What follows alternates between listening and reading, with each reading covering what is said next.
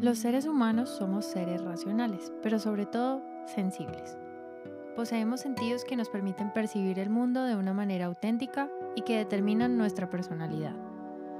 Podríamos afirmar que nuestros sentidos más desarrollados son la visión y el oído. Evidencia de esto son los múltiples estímulos creados para ser consumidos a través de ellos.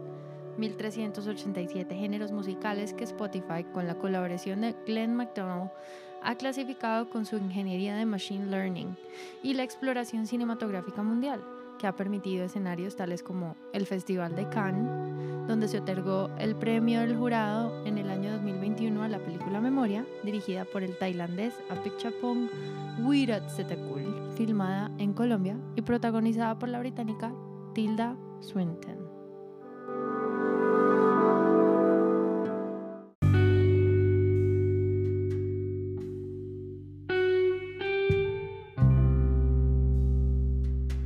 Memoria es un filme que no teme ser extraño y tampoco incomodar con sus largas tomas, su ritmo lento y con su poca acción, que no refleja más que el tempo natural de la vida.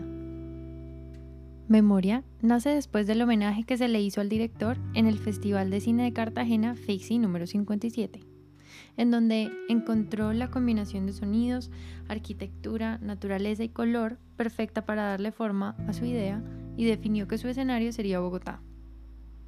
Tilda y Apichapong se sintieron cómodos con el sentimiento de confusión que este escenario les proporcionaba y les hizo sentido con todo lo que querían reflejar en su película. Tilda dijo en una entrevista en el Lincoln Center en octubre de 2021 que había disfrutado sentirse perdida, sin saber mucho lo que quería hacer completamente.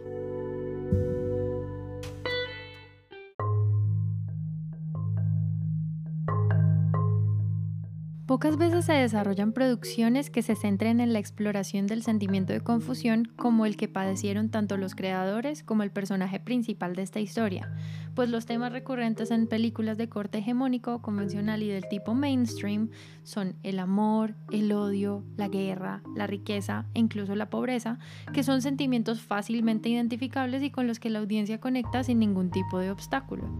Sin embargo, estos sentimientos y experiencias comunes no son abordados por este filme, pues Memoria se preocupa por reflejar aspectos mucho más complejos que de la condición humana y su nombre es bastante explícito en este sentido.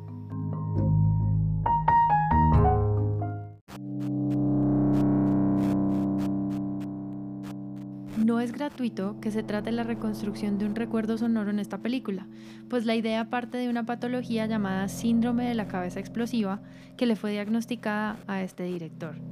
Entonces la historia nos cuestiona, entre otras cosas, sobre las condiciones de la mente y la reconstrucción de un recuerdo sonoro a partir de referentes que pueden resonar con los demás para poder comunicar, conectar y hacer entender al otro cómo es esa percepción para lograr diseñar y producir un sonido que se asemeje al que partió de la imaginación.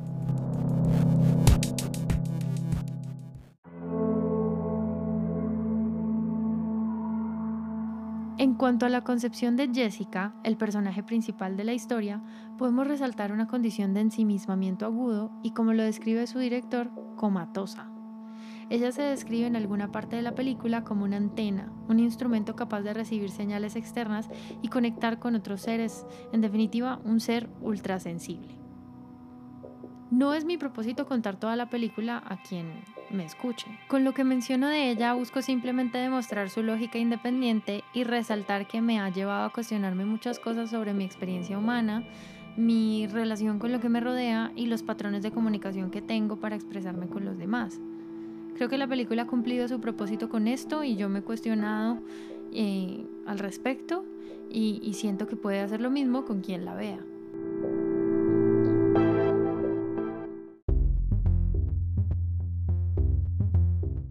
Para quien decida no hacerlo, podría recomendarle imaginar una versión opuesta de Memoria, que tiene lugar en el Reino Unido, en donde un alienígena plantó la idea de una canción en la cabeza de un ser humano y este busca un productor sonoro para convertir esa idea en realidad. La historia desenlazaría con un cantante de pop británico que vende millones de copias de su primer disco a nivel mundial y se vuelve multimillonario. Una historia un poco loca que, ahora que me escucho, se me haría graciosamente interesante. Por último, no está de más recordar que los actores y el director de memoria se pasearon por la alfombra roja del Festival de Cannes con carteles que llevaban la inscripción SOS Colombia en el marco del paro nacional de 2021. Esto nos demostró su valor al sentar posición sobre la situación política y social que sufre el país y de hacerlo resonar con este contexto de tanta alcurnia y renombre. Este podcast fue grabado por Verónica Jojoa para Sonido Directo.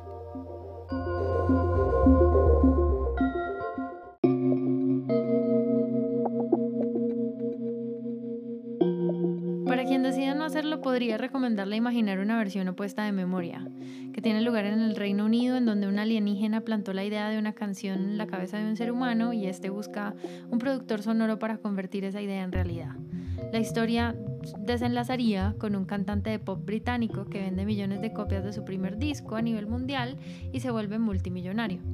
Una historia un poco loca que, ahora que me escucho, se me haría graciosamente interesante. Por último, no está de más recordar que los actores y el director de memoria se pasearon por la alfombra roja del Festival de Cannes con carteles que llevaban la inscripción SOS Colombia en el marco del paro nacional de 2021. Esto nos demostró su valor al sentar posición sobre la situación política y social que sufre el país y de hacerlo resonar con este contexto de tanta alcurnia y renombre.